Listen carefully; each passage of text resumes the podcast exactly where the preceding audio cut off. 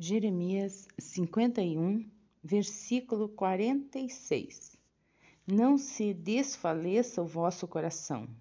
Não tenhais medo das notícias que se farão ouvir na terra. Amém.